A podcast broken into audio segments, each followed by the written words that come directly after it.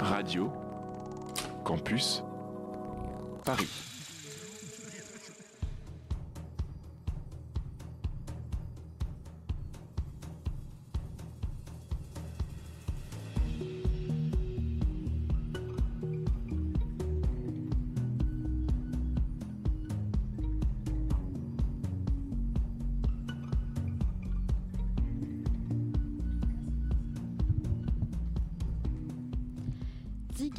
Gitan, bohémien, romanichel, rome, chant de voyage ou manouche, tant de mots pour désigner l'une des rares et plus anciennes populations nomades d'Europe. Grivoises aux mœurs licencieuses, vivant de musique et festoyant à tout craint et en tout lieu, cette diaspora n'a eu cesse d'enflammer l'imaginaire européen dont elle est entièrement constituante, et ce depuis le Moyen Âge. En effet, après un long périple depuis la Bohémie, la Tchéquie actuelle, et la Pologne, ils sont déjà en France en 1419 et à Paris en 1427. Puis en péninsule ibérique et en Scandinavie, les voilà même jusqu'en Écosse et en Irlande, et enfin aux Amériques au moment des grandes migrations. Ces Tziganes, dit encore égyptiens, jouissent d'un enracinement historique profond pour avoir servi comme militaires mercenaires auprès des seigneurs de l'Europe Toutefois, la fin de la guerre privée signera le début de leur bannissement et de leur persécution, aboutissant ainsi au XIXe siècle à les, classer comme nomades d'origine étrangère. La littérature et l'art romantique s'emparent de cet objet exotique, de ces dilettanti indisciplinés ils sont vus par leurs contemporains comme des roublards, des battleurs, des sorciers qui exhibent un dissentiment social, ne laissant d'être scabreux l'homme de raison civilisé et conservateur de la belle époque. De cette image sont nées plusieurs pièces, œuvres littéraires et musicales, comme Il Trovatore de Verdi, La Carmen de Georges Bizet, L'Esmeralda de Victor Hugo, pour n'en citer que quelques exemples. En somme, les Tziganes fascinent autant qu'ils repoussent. Et aujourd'hui, l'intensité du racisme à leur rencontre laisse penser que la répulsion l'emporte sur la fascination. Entre ces deux sentiments d'excès, de nombreux collectifs et associations comme Rome Europe ou encore La Voix des Roms se sont créés pour défendre leurs droits et tenter de briser les clichés pesant sur eux. La recherche aussi s'intéresse aux Roms, telle Nora Benaroche Orsoni, que nous avions reçue en 2015 et qui a depuis quitté la recherche et créé la série de podcasts Qu'a-t-on fait de la recherche, diffusée par Binge Audio.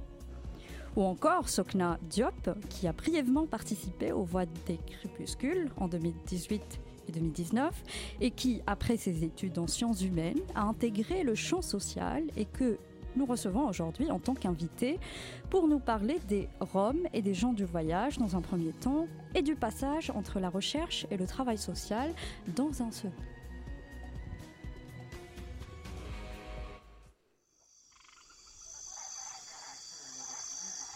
Les voix du crépuscule, anthropologie et sciences sociales sur Radio Campus Paris.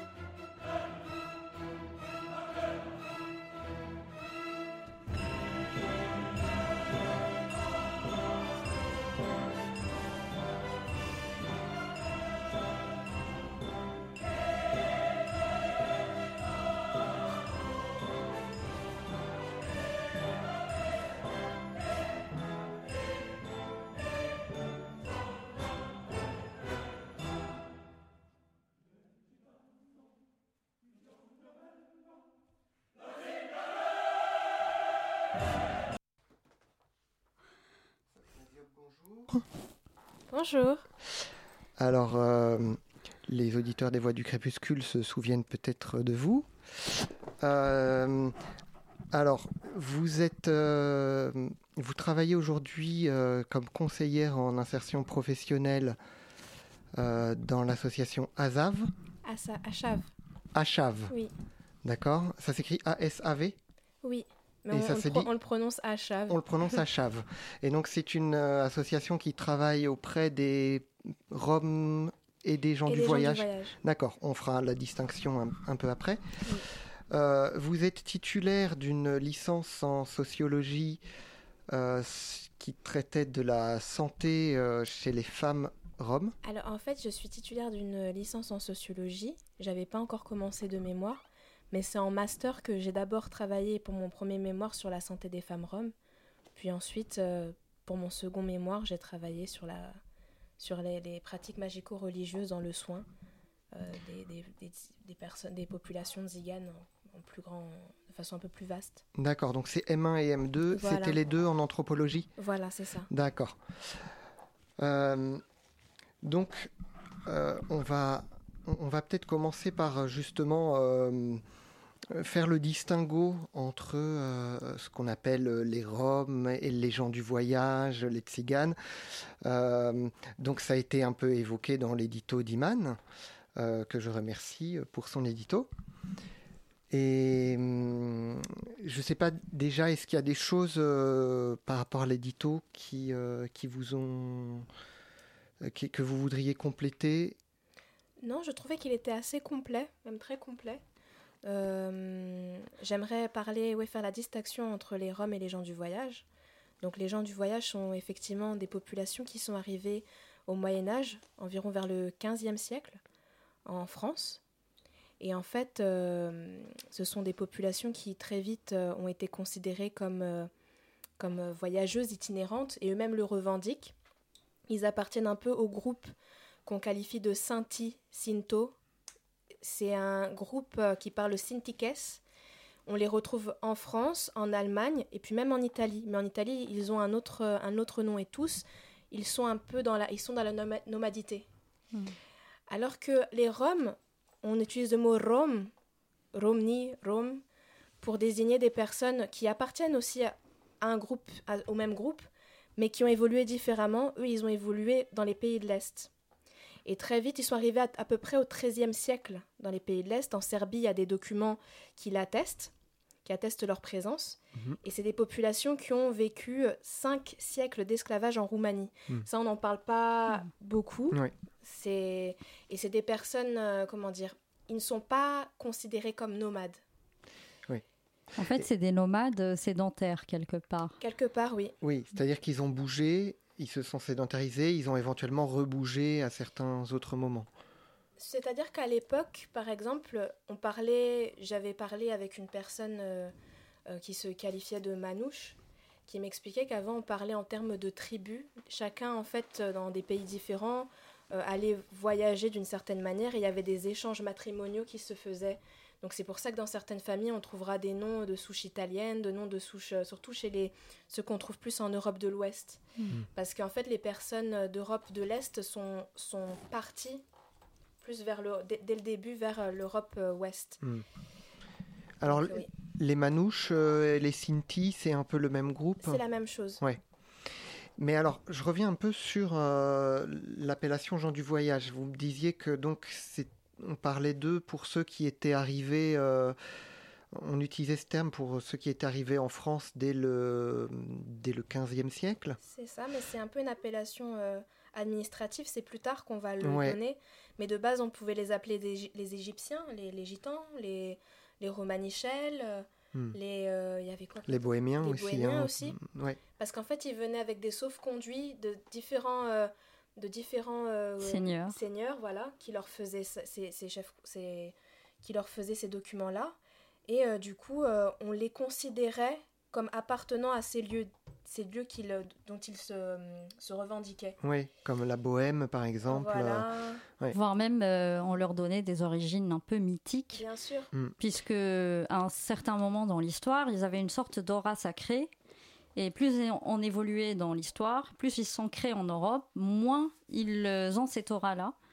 Bah, en fait, imaginez-vous une population du Moyen Âge qui est en plus est en pleine euh, guerre, euh, guerre des religions, qui, qui, arri- qui voit arriver une population un physique très qu'ils n'ont jamais vu en fait, un physique avec des cheveux très noirs, une peau très foncée, Hmm. avec des croyances euh, qu'ils ont tout de suite appelées, comment dire, ils ont commencé à, à les, voir comme mystiques parce que souvent n'importe qui, quand on voit quelqu'un qui vient d'ailleurs, on le voit comme plus, plus puissant au niveau de la, de la magie, au niveau de la, de, la, de la guérison, du mysticisme.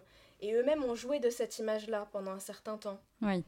Mais euh, oui, D'où la présence des pratiques euh, de sorcellerie, de guérison chez les populations. euh, ces populations oui, oui. ouais. Mais je, je, genre, je voudrais encore ramener la discussion euh, aux mots gens du voyage, parce que je, j'ai l'impression justement qu'il y a, il y a beaucoup de choses euh, autour de cette appellation qu'on ne comprend pas forcément très bien. Vous disiez que c'était une appellation administrative. Et en fait, euh, ça inclut aussi des populations qui sont pas du tout euh, d'origine rome ou tzigane. euh. Effectivement. Il y a aussi des populations qu'on appelle des pirdés. Ce sont des populations euh, françaises de souche qui, eux, avaient des métiers en tant que saltimbanque ou d'autres euh, métiers itinérants. Comme colporteur, aussi. ouais. voilà. Ça inclut aussi des populations qu'on retrouve en Alsace et en Allemagne, les Yéniches, qui eux sont très particuliers parce qu'ils sont, euh, ils sont euh, d'origine euh, juive. En fait, dans leur langue, on retrouve des traces du yiddish et à 20%, il y a du, du, rom- du, en fait dedans. Qui est, donc c'est des populations assez hybrides, mais Hmm. qui ne, qui ne sont pas réellement considérées comme euh, tziganes. Hmm. Hmm. Et donc les Pirdés, euh, par exemple, euh, ils- sont, ce sont euh, aujourd'hui ils sont euh, nomades. Mhm. Il y a mille ans, ils étaient déjà nomades en fait. Bah, sûrement. Ouais, hein, ils étaient déjà. Donc c'est vraiment les descendants euh, des, des, des populations qui sillonnaient les routes au Moyen Âge. Voilà. D'accord. En fait, la nomadité, elle, euh, avant, il y avait tout type de mode de vie dans, dans tous les pays. En fait, il y avait, même l'Europe, elle n'était pas aussi euh, limitée. C'est-à-dire que, euh, bien sûr, au Moyen Âge, si par exemple je venais d'Italie et que j'allais commettre un crime en France, on allait me punir avec la loi de mon pays. Il y avait toute une, toute une règle comme ça au- vers, vers le, entre le, oui, le 11e siècle jusqu'au 15e siècle. Je ne sais pas Mhm. si je me trompe, mais il y avait tout ce, type de loi-là, mais en fait, je pouvais, on pouvait passer d'un pays à un autre assez Mhm. facilement. Euh, la, la nomadité, euh, la définition de la nomadité, de la sédentarité, euh, elle est assez euh, complexe et en plus, euh, c'est surtout dans nos sociétés actuelles qu'il y a une, une sédentarité assez forcée ou assez, euh, je pense, appliquée. On applique la sédentarité à tous parce que au final, euh, elle correspond plus à notre type de société. Hmm. Hmm. Alors qu'à l'époque, euh, être sédentaire ou nomade était vraiment rythmé par les saisons. Voilà. Il suffisait que dans un certain endroit, il n'y ait plus rien à manger pour qu'on change et ainsi de suite. euh. Exactement. Alors euh, aujourd'hui, le statut administratif, donc gens du voyage, donc peut regrouper des populations qui ont des origines euh, européennes depuis, euh, je vais pas dire depuis tout le temps parce qu'on ne sait pas forcément exactement, et ces, po- ces populations euh, tziganes, roms, etc., qui ont une origine nord-indienne, Voilà, voilà, ça. nord de l'Inde. Mhm. euh, qui sont arrivés en Europe, vous disiez, vers le 10-11e siècle en général, par là? Euh, non, plus vers le, du coup, entre le 13 et le 15e siècle, selon les pays européens. Mais avant d'entrer en Europe, ils étaient plus vers le- la Turquie. C'est pour ça qu'on retrouve des groupes Ouais. qui s'appellent les DOM ou les LOMS. Ce sont des groupes qui sont qui s'apparentent très très très très euh, qui sont très très proches, oui, des, des, de- de- des personnes, des populations ziganes Mhm. que nous avons. D'accord. Et euh, en fait, c'est comme ça qu'on peut retracer en fait euh, euh, l'histoire de ces populations-là, qui effectivement, au, au ne- entre le 10e et le 9e siècle, ont été, euh, ont été bougées. Hmm. En fait, c'est comme des réfugiés de guerre, finalement, que des personnes qui ont fui leurs conditions euh, de caste inférieure, comme on pourrait euh, le dire dans, dans beaucoup de livres, d'ouvrages qui ont été faits au 19e siècle. Parce Et- que, ouais. Et est-ce qu'on peut parler de diaspora pour les tziganes d'Europe?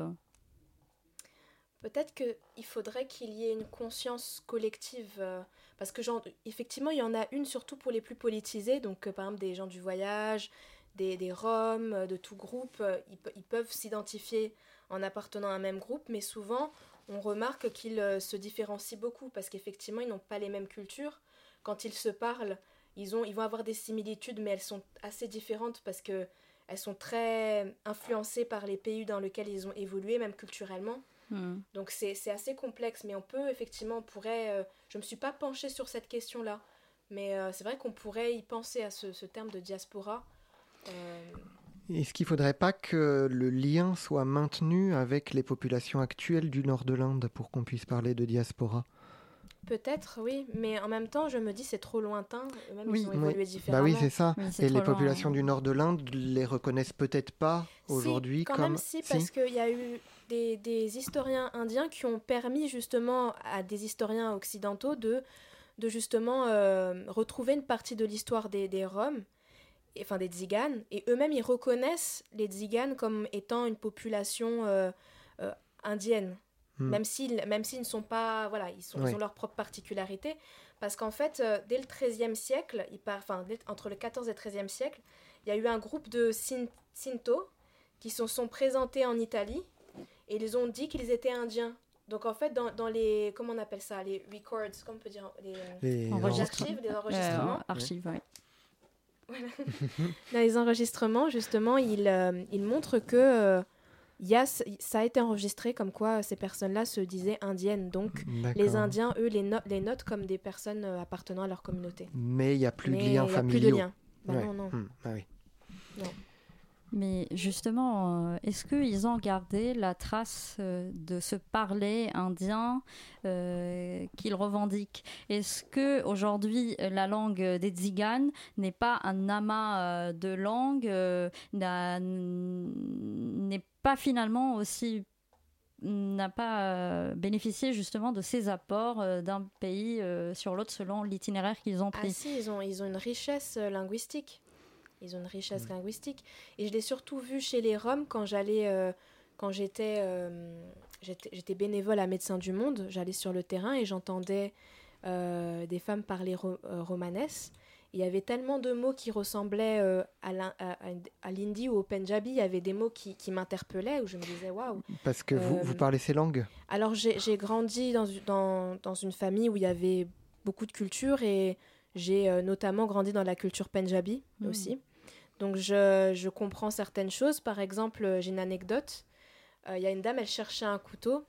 Elle a dit churi, le mot churi. Donc en, en, punjabi, on dit chokachuri pour parler d'un couteau. Donc moi, tout de suite, je lui ai dit, vous cherchez un couteau? Elle m'a regardée, elle m'a dit, euh, toi, t'es dangereuse. Parce que j'ai compris quelque chose et elle s'est dit, oula, Ouais, Il fallait pas que vous compreniez. Non, mais c'était en même temps en, ri- en- en rigolant, mais oui, bien sûr. ça m'a impressionné, ça m'a Mm. beaucoup touché justement d'entendre ces mots, de voir qu'il y avait aussi d'autres emprunts, hein, parce qu'ils ont des emprunts slaviques aussi, Mm. Ouais. surtout ceux qui sont roumains. Euh, mais oui, oui, il y a une richesse, il y a une grande richesse euh, linguistique. euh. Hmm. Chez les gens du voyage, je les ai moins, surtout les nouvelles générations, ils parlent moins, je pense, leur langue. Mm. Mais les personnes plus âgées, elles aussi, ils ont des mots en commun, même les mêmes mots que les, que les gens du voyage. Quand ils disent un, un garçon, ils disent chavé. Hmm. Quand ils disent, euh, par exemple, ah merci ou c'est beau, c'est chukar. Il y a des Ouais. mots qui sont les mêmes, mais c'est différent aussi. Merci Awa euh, pour euh, cette euh, première partie à discuter sur l'origine des gens de voyage et leurs différences entre eux. Donc on va écouter un extrait de l'opéra Il Trovator encore de Verdi.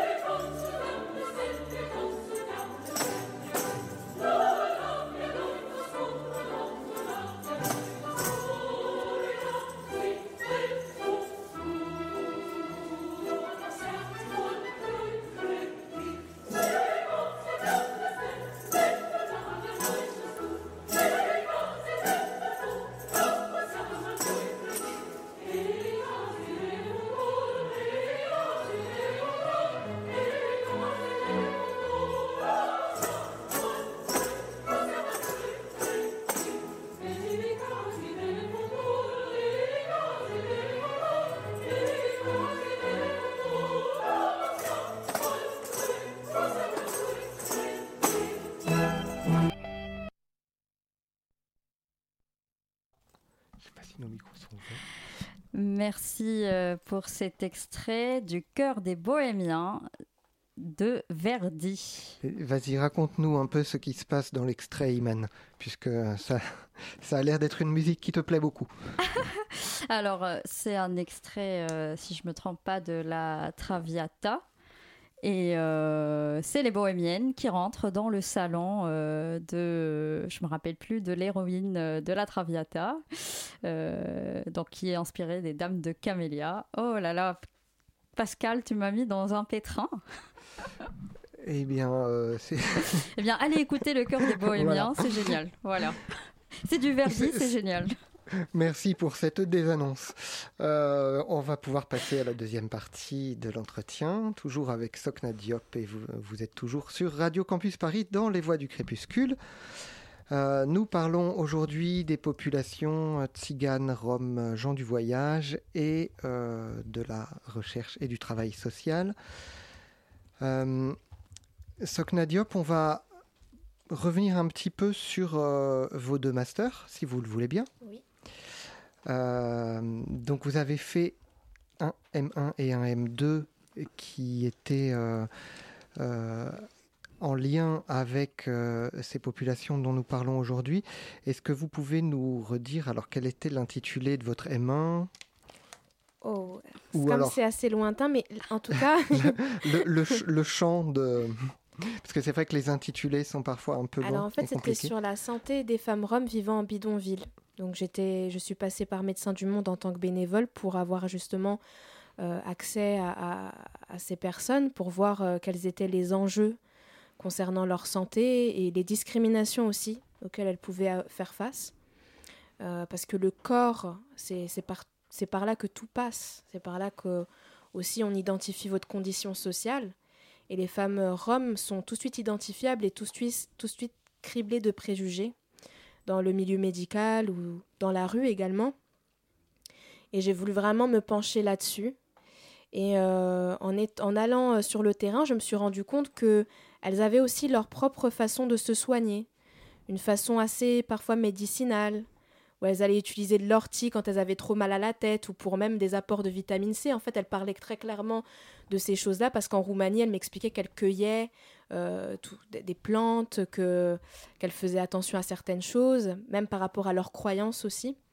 Euh, au niveau de la contraception, au niveau de plein de choses, il y avait des, des peurs liées à leurs croyances parce qu'ils sont chrétiens, catholiques orthodoxes. Donc il y a beaucoup de tabous autour de la sexualité, autour euh, du corps de la femme plus leur propre croyance à elles aussi, euh, avec la souillure féminine, la souillure mhm. masculine. Euh, donc voilà, c'est très traditionnel. Et en même temps, il y avait l'apport de la médecine dite biomédicale, avec tous les médicaments qu'elle réclamait, surtout le paracétamol. Pour elle, c'était un peu voilà, le, médicament qui allait tout régler, mhm. du paracétamol. Et, mais je me suis c'est surtout euh, les pratiques justement euh, traditionnelles, thérapeutiques, et la façon dont elles allaient exprimer leur mal-être qui m'a intéressée, et, c'est ça, et j'ai voulu justement euh, m'intéresser à ça dans mon mémoire de, du M2.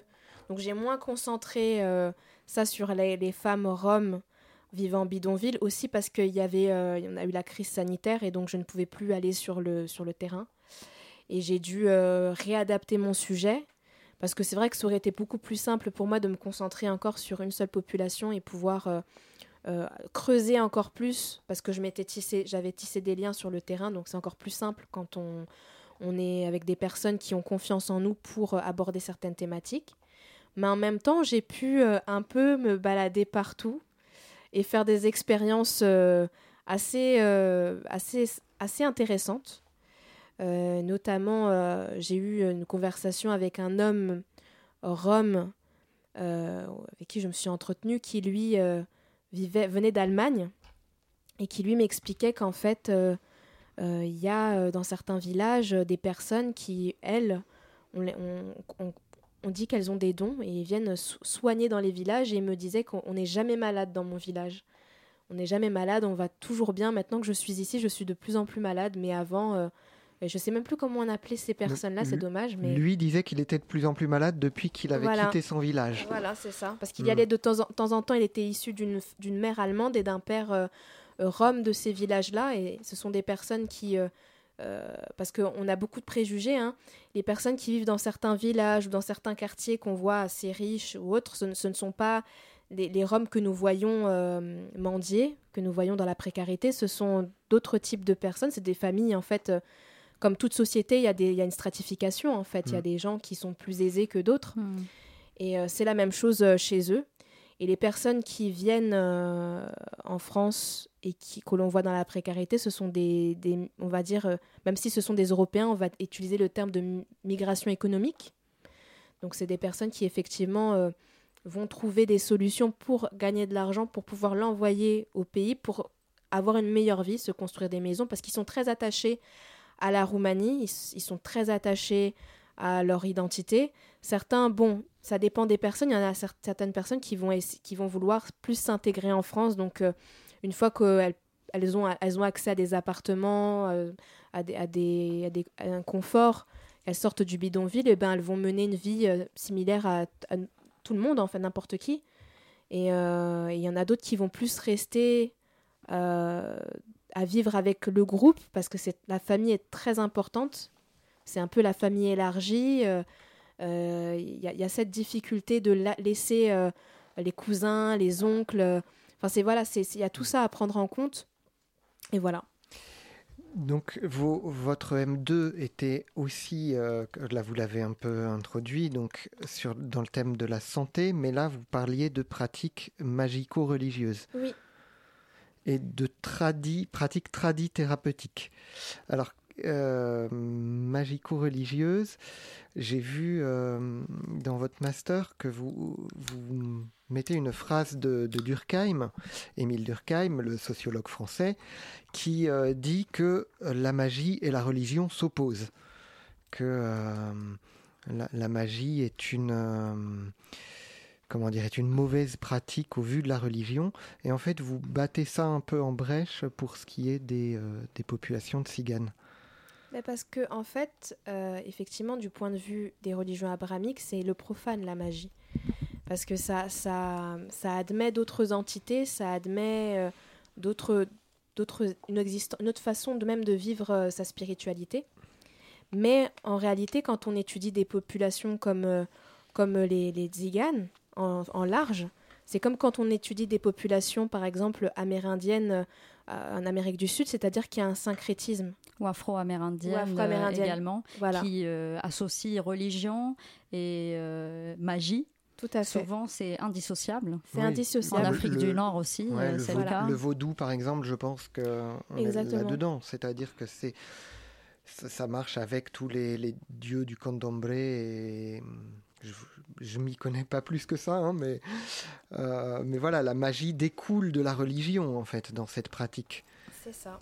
Alors que, euh, effectivement, quand Durkheim dit que la magie s'oppose à la religion, finalement, il pense uniquement aux, aux religions euh, monothéistes. Euh, je pense pas, mais- mais il n'y a pas vraiment d'opposition. Il y a une opposition dans le pour ceux qui pensent la religion comme exempte de toutes ces pratiques euh, qui peuvent sembler à chaque époque euh, infâmes ou, Oui. euh, ou euh, ignominieuses. Je me Hmm. rappelle plus du terme. Oui, Mais du coup, mais pour euh, la société, pour les gens qui, euh, qui pratiquent la religion, mais pas ceux qui la pensent, en tout cas, c'est tout autre chose. C'est une autre réalité Mm. de la religion. Exactement. Mais même une personne, bah c'est ça en fait, même dans, dans les pratiques de n'importe quelle personne, il y aura des choses qui peuvent être considérées comme euh, n'appartenant plus à la religion. Il y, a, il y a de la spiritualité qui entre en jeu Mm. sur, euh, dans- sur plein d'autres euh, sphères. Et du coup, euh, par rapport aux au Tziganes, ce qui était très intéressant, c'est j'ai j'ai trouvé un article écrit par un russe. Et cet homme-là, j'ai oublié son nom de famille, c'est dommage, mais il a écrit dans, dans, les années 70. Et euh, ce qui est intéressant, c'est qu'il était, était très proche des communautés roms de, là-bas. Et il s'est penché sur toutes les communautés euh, tziganes. Et il montrait les similitudes entre elles au niveau de, de leur, euh, de leur croyance qu'il dit, dit chaman- chamanique. parce qu'ils ont euh, une conception de, de, la création du monde, de plein de, de même des, des, entités, par exemple, qui peuvent rendre malades ou autres, qui, qui est très ressemblante à des religions qu'on retrouve en Asie. Bon, mm. il, fait des, il fait des rapprochements, mais en fait, il y a, ça, ça c'est les, les, religions dites anémistes sont très similaires. Elles se ressemblent à, à, à peu près toutes dans le sens où, euh, pour expliquer un phénomène, on va utiliser la nature, on va utiliser euh, des, des, même pour euh, parler d'un rhume, ils vont dire que c'est tel esprit c'est à cause de cette personne-là a été touchée par tel esprit, c'est pour cela qu'elle est atteinte de ce, de ce rhume ou de ce, de ce problème-là de santé, mm. et qu'il faut faire tel euh, sacrifice, soit par exemple ça va être un animal, mais ça c'est quand c'est très très euh, grave, soit c'est euh, quand par exemple juste se laver avec certaines plantes ou faire des prières, et aussi il y, y, a la différence entre quelque chose, une maladie qui est due à quelque chose d'extérieur au destin et une maladie qui est due justement euh, à quelque chose de naturel. Donc ils font, ils font la distinction et c'est un peu comme en Afrique de l'Ouest par exemple, il va y avoir bah, euh, une sorte de euh, personne, une, une, une, une, dame qui, souvent c'est souvent une femme, qui va déterminer quelle est la nature du mal-être. Et moi personnellement j'ai fait l'expérience pour mon mémoire, j'ai rencontré une femme qui se disait euh, médium euh, vers les halles. Il y en a beaucoup des, des femmes gitanes que l'on voit euh, dans les halles qui, a, qui abordent les, les, les, passages, enfin les personnes qui font qui se promènent en leur disant par exemple ton mari t'a trompé ou euh, des trucs comme ça pour qu'elle mm. s'arrête et qu'elle qu justement commencer un, un pour l'attraper. pour l'attraper. Ouais. Et là, enfin moi, j'attendais personnellement, j'étais devant le MK2 de, de, de Châtelet, j'attendais pour aller voir un film, et cette dame-là vient vers moi et elle me dit Vous me cherchez Je la regarde, je dis Comment ça, je vous cherche? Et là, elle me dit Bah oui, vous me cherchez. Et euh, du coup, je commence à parler avec elle. Elle me dit Oui, j'ai des, dons, j'ai des dons de Dieu. Et euh, donc euh, voilà, elle, m'explique, elle me dit je peux, je peux vous aider parce que je vois que vous êtes dans un mal-être. Elle me regarde bien dans les yeux, elle me dit je vois que vous êtes dans un mal-être. Et si vous avez besoin d'aide, je suis là. Et moi, je lui parle un peu en mode Ah ah bah super, moi je vous cherche, c'est vrai que je vous cherche parce que je fais un mémoire sur ça, je parle d'une façon assez, euh, je pense qu'elle m'a pris pour une gogole, parce qu'il y a un peu, vous voyez, ce rapport un peu parfois qu'on peut avoir en tant que ouais, chercheur ouais. Et, et, et, son objet de recherche qui peut être assez violent, mm. mais qui elle en fait elle l'a pris euh, d'une manière à elle, je vais, je vais lui montrer de, quoi, de quel bois je me chauffe. Mm. Donc on échange les numéros et un mois plus tard, okay, un mois plus tard je la rencontre et du coup, euh, j'ai un entretien avec elle. Elle me fait. Euh, on discute un peu. Je lui pose des questions sur elle, sur quand elle a découvert euh, qu'elle avait un don. Et à un moment donné, elle me dit que ma mère est en danger. Donc elle me dit Votre mère est en danger et il faut absolument que je, je, procède à des prières. Et pour cela, j'aurai besoin de 100 euros. Et là, je lui, je, lui, je lui donne parce que je me suis dit Bon, pour mon mémoire, on va tenter l'expérience. Et je me rends compte de plein de choses en, en, en la revoyant. je me rends compte. Euh, C'était très intéressant parce que je. Excusez-moi.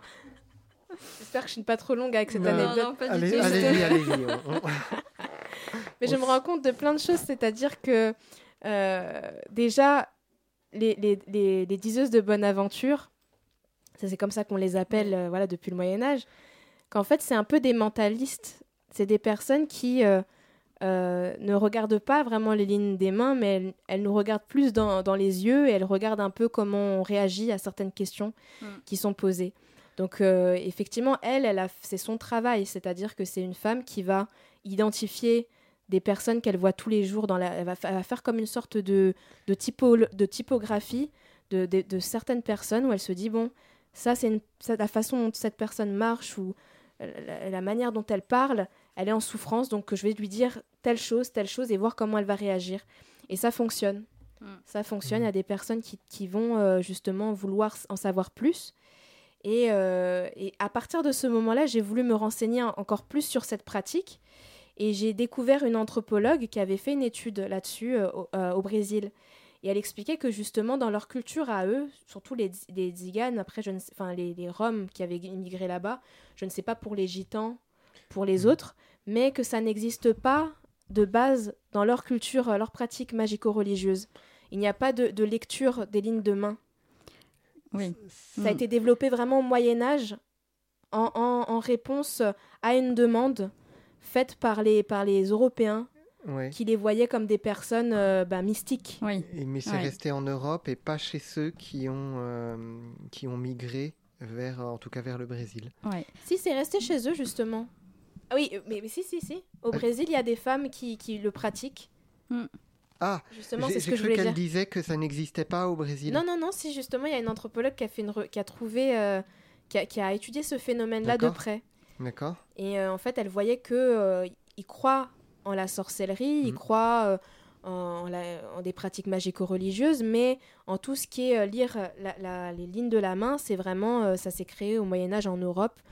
Voilà, c'est une manière de euh, Ah, ah. d'interagir. Euh, Juste pour, pour bien comprendre, parce que, en fait, chez les, les Roms au Brésil, donc les pratiques magico-religieuses existent, mais par contre, ils lisent pas dans les lignes de la main. Non, ça c'est vraiment, ça, pardon. en rapport avec. euh, Oui, et je parle de ça parce que c'est Mm. un très gros cliché justement. oui, Même au cinéma, on voit toujours la, la gitane avec Mm. sa boule de cristal Oui. et les lignes des mains. Et j'ai voulu un peu, euh, grossièrement, Oui. Euh, travailler chaque point euh, cliché et voir quelle était son origine. Et si vraiment ça se faisait dans certaines, euh, dans certaines populations. Après, je ne pouvais pas me concentrer, comme je vous l'ai expliqué, sur un groupe en particulier Ouais. à cause des, des- des- de la crise sanitaire. Mm. Donc j'ai dû moi-même trouver des... des, voilà, des, des pers les personnes Ouais. sont venues à moi ou sinon j'ai dû moi-même chercher. on va lancer une deuxième pause musicale euh, que nous a trouvé Carlos, euh, qui euh, s'appelle Jeune Gitan du Portugal. Enfin, en tout cas, c'est euh, comme ça qu'est intitulé le fichier.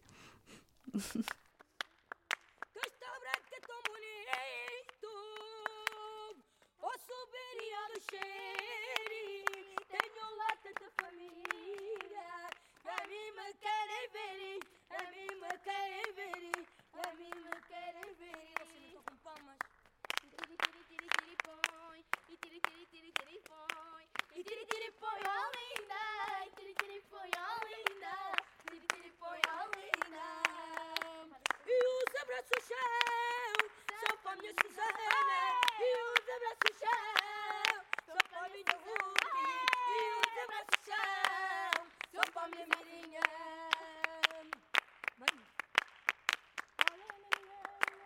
no,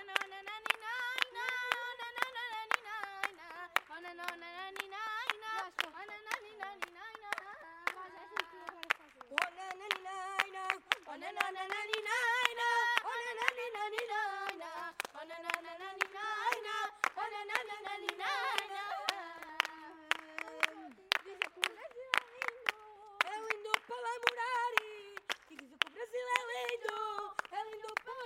Donc ce que nous écoutons maintenant, c'est, euh, ça s'appelle Parodia, donc euh, ça veut dire parodie en, portugais. Ce sont euh, quatre, quatre enfants qui sont euh, euh, peut-être des cousins. On sait qu'ils sont gitans. Donc euh, c'était enregistré le 29 janvier 2020 euh, devant leur école à Castelo Branco, c'est au centre du Portugal.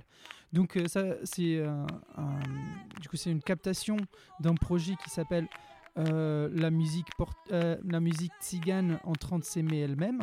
Donc euh, la musique cigana a gostar dela própria, qui est une espèce de spin-off, un projet parallèle avec la musique portugaise qui s'aime elle-même.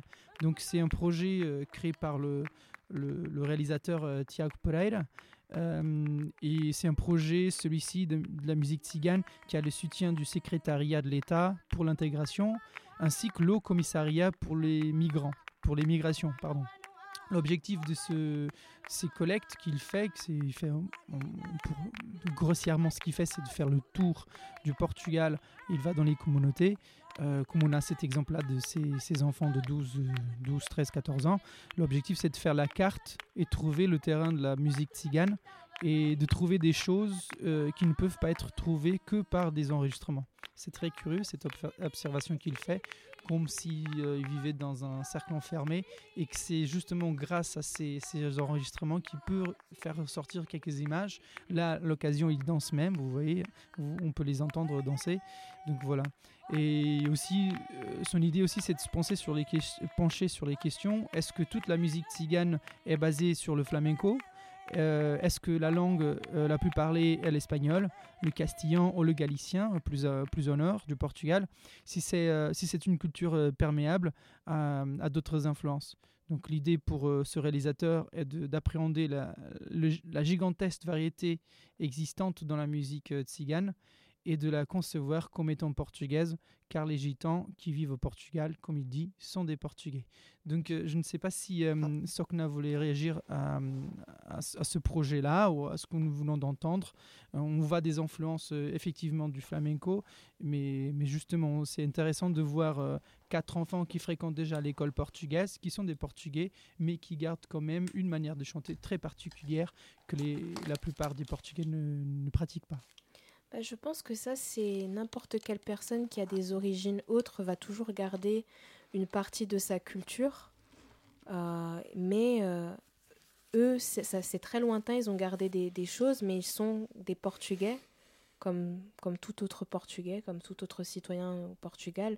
C'est comme pour les gens du voyage en France, ce sont des personnes qui ont leur mode de vie et qui ont euh, leur mode de pensée, leur vision du monde, mais ils sont français.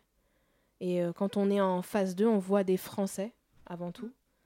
Et c'est ça qu'en fait, on ne devrait pas oublier avant de les catégoriser, parce qu'on a tous une part de, de multiculturalité en nous, surtout dans un monde aussi interconnecté. Et eux, il ne faut pas oublier que ce sont les premiers en Europe à avoir vécu bah, le fait d'être euh, l'altérité avant les autres.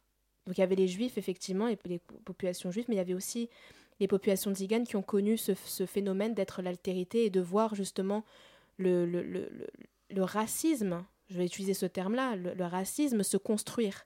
Parce qu'il ne s'est pas construit du jour au lendemain, c'est bien bel et bien au Moyen Âge qu'il s'est établi et qu'il s'est créé. Donc voilà, c'est tout ce que j'ai à dire. Carlos, est-ce que tu peux euh, introduire euh, l'extrait sonore que nous allons entendre maintenant?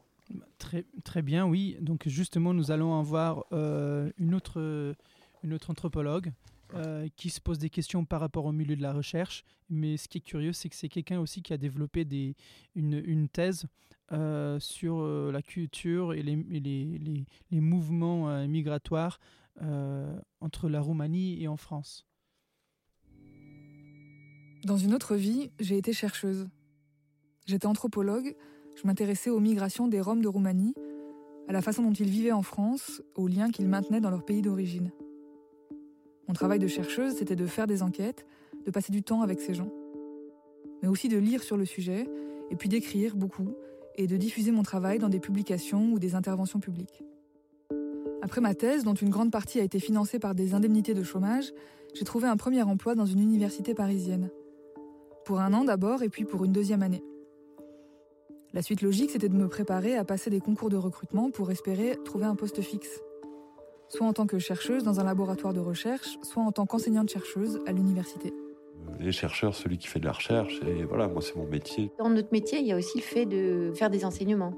Ça reste quand même, euh, je trouve, un bonheur. Quoi. Je savais qu'il y avait très très peu de postes. Je savais qu'on était des centaines et des centaines de candidats rien qu'en anthropologie.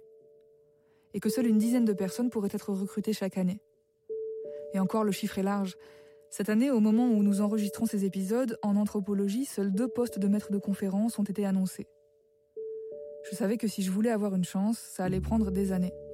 Donc chaque année, en fait, j'envoie euh, une cinquantaine ou une soixantaine de candidatures à différentes universités. Quoi. J'allais pouvoir euh, toucher le SMIC pour euh, bosser pendant trois ans sur ce qui me passionnait. Et bon, moi, j'ai signé tout de suite parce que voilà, juste ces trois années-là déjà suffisaient euh, à mon bonheur à ce moment-là. Moi, je suis arrivée à l'université un peu tardivement. C'est clairement la première fois de ma vie que je me suis autant épanouie euh, sur les bancs euh, d'apprentissage, quoi, de l'école au sens très large. En sciences sociales, être chercheur ou chercheuse, c'est travailler avec passion et patience à faire avancer la connaissance.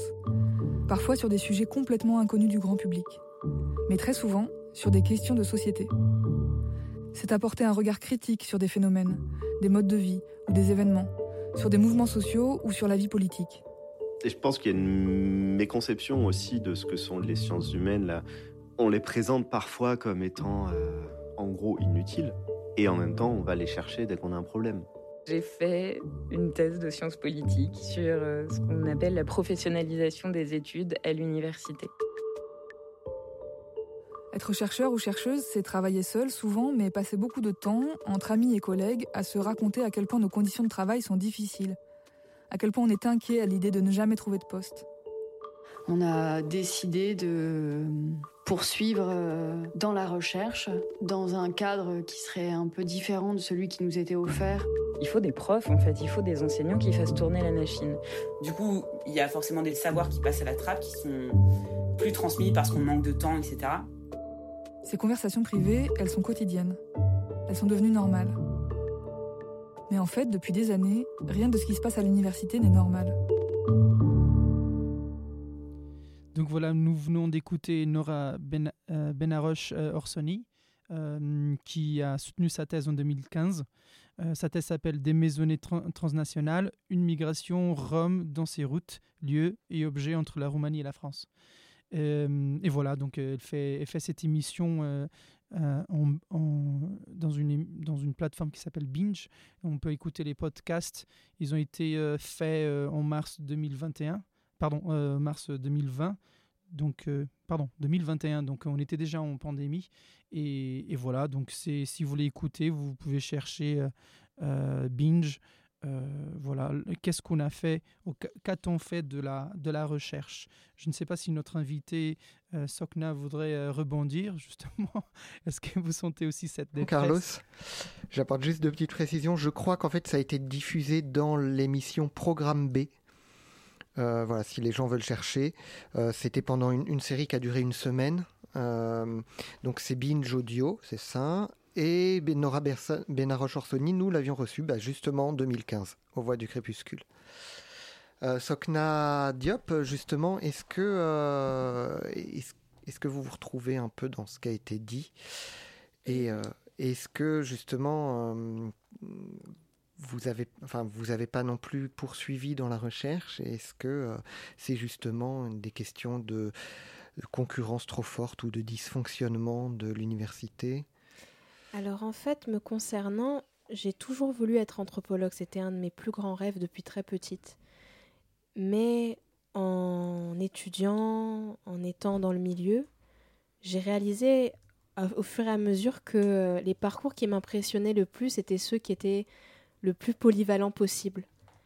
Et j'ai eu l'impression en, faisant mes études que j'étais comme déconnectée d'une certaine réalité. Parce que même si on étudie et on est proche du public euh, qu'on étudie, il y a ce rapport de objet de recherche et chercheur qui parfois peut un peu euh, brouiller notre vision, même si c'est un très beau métier et que euh, grâce à toutes ces, ces recherches, on comprend de plus en plus certaines populations.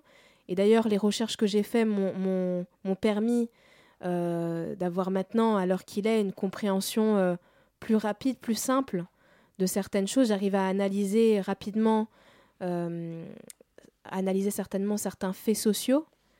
et ça, je le dois à, ma formation, à mes études. Mais je pense que euh, ce, qui me, ce, qui ce qui me fait le plus grandir, c'est le fait d'être sur le terrain sans même parfois trop analyser, mais plus de voir la réalité en, telle qu'elle est et euh, de voir la réalité de l'autre, l'autre comme l'autre qui va nous parler comme son égal et ne pas seulement avoir cette vision de voilà je, suis en train de, rechercher euh, oui. Contrairement euh, à la recherche, justement, vous êtes acteur, vous n'êtes plus dans la passivité du regard, euh, de l'observation, de l'analyse, mais vous êtes dans l'analyse et dans l'action en même temps. Exactement. Et c'est ce que parfois on peut euh, reprocher au fait d'être simplement chercheur, même si c'est très agréable. c'est quelque chose qu'on a tous fait peut-être autour de cette table. Et euh, rien que d'être entre soi et puis euh, passer du temps à lire, à apprendre, euh, à créer du savoir, aussi on l'apprend à, à le créer et à le diffuser quand on est acteur sur le terrain. Exactement. J'ai l'impression même que j'aurais plus de choses à dire. Et maintenant, même quand je relis mon M1 et mon M2, je vois à quel point je pense j'avais un regard peut-être trop innocent, ou peut-être pas assez connaisseur, ou peut-être que les écrits que j'ai lus m'ont éloigné un peu de certaines choses qui sont plus concrètes et que maintenant je vois beaucoup, beaucoup mieux, de façon plus claire, sur euh, les personnes que j'ai en face de moi, avec qui je travaille tous les jours, sur Mhm. leurs problématiques, sur la façon dont elles vivent euh, le monde dans lequel elles sont, euh, la façon dont elles se, se considèrent elles-mêmes et dont elles vont considérer l'autre.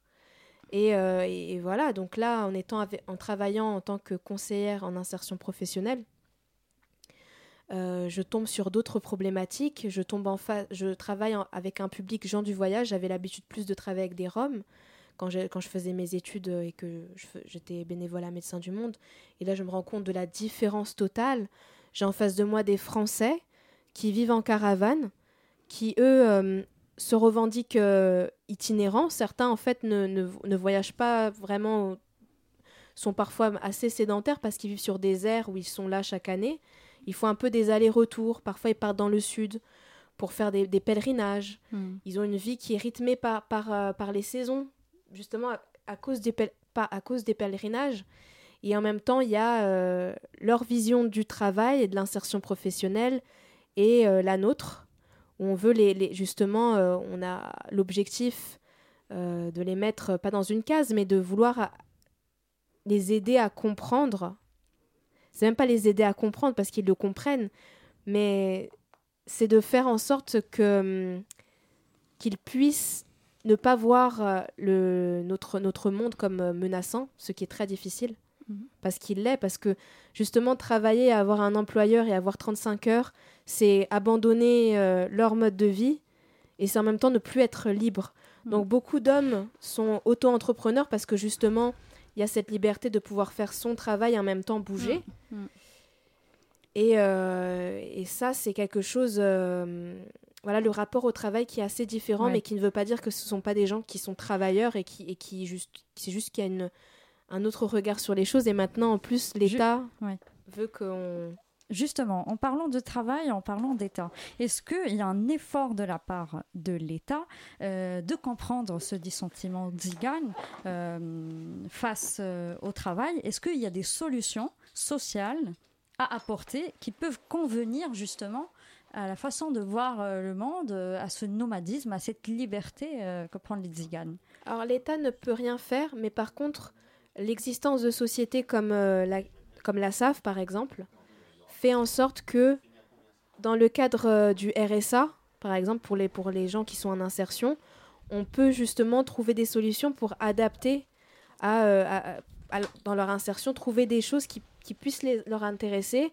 Justement, ces choses-là, est-ce qu'on pourrait penser une offre de travail euh, qui prendrait la forme, par exemple, d'emplois itinérants, euh, par exemple comme les emplois de saisonniers Mhm. Euh, je pense aux champs de a les champs de vignes du nord, du sud, du centre, et il y, a- il y a forcément plein d'autres idées qui pourraient être engagées pour s'adapter à la façon euh, de vivre euh, des tziganes. On n'est pas forcément obligé de les mettre dans une case, mais là, euh, est-ce que l'État, justement, assume euh, cette euh, volonté de s'adapter ou justement joue le jeu de il faut que vous vous adaptiez à notre société Il faut que ce soit eux qui, qui jouent le jeu, en fait.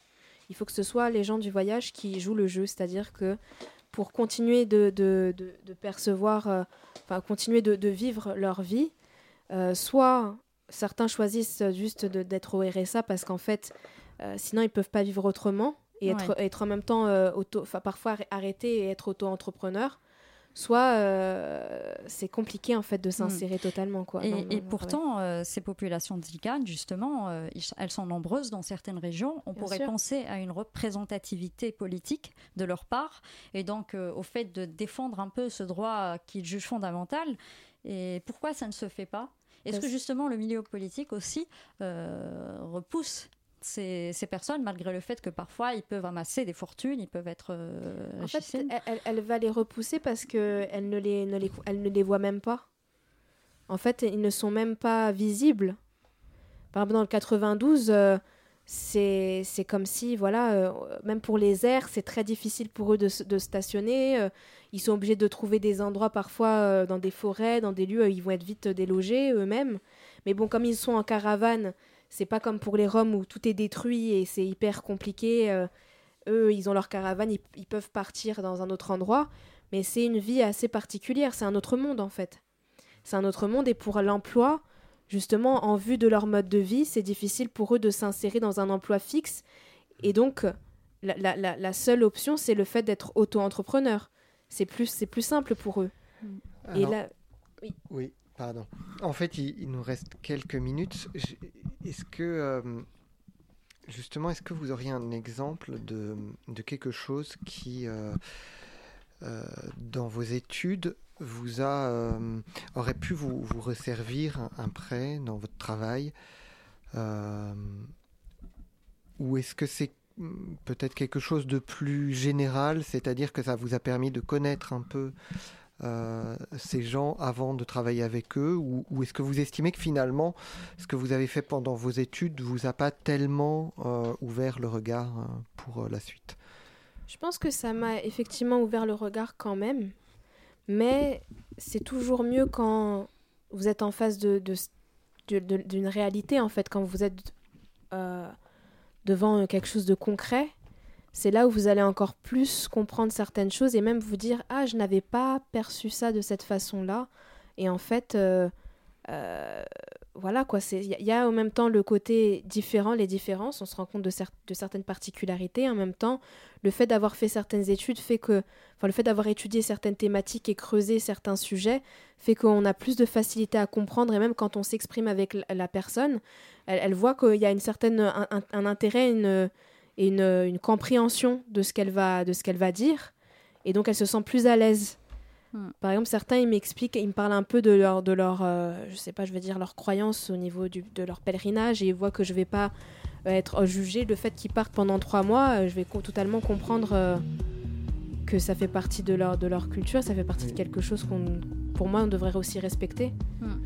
Alors, euh, pour conclure, parce que je crois qu'il est l'heure de conclure, euh, je, hasarde cette hypothèse, c'est peut-être finalement votre travail euh, en insertion professionnelle qui pourrait vous permettre à l'avenir euh, de, faire de nouvelles études de recherche avec un regard beaucoup plus aigu. Exactement, je suis d'accord. Voilà, c'est nous arrivons à la fin de cette émission. Vous écoutiez Les Voix du Crépuscule, vous êtes sur Radio Campus Paris, il est 21h. Nous recevions Sokna Diop. Euh, Sokna Diop, merci beaucoup. Euh, Merci à vous. Et voilà, nous étions, j'étais censé euh, préparer un carnet sonore avec des chants de la compagnie des Rêves Lucides avec qui nous sommes toujours en partenariat. Ça n'a pas été fait cette fois, j'espère que ça le sera la prochaine fois.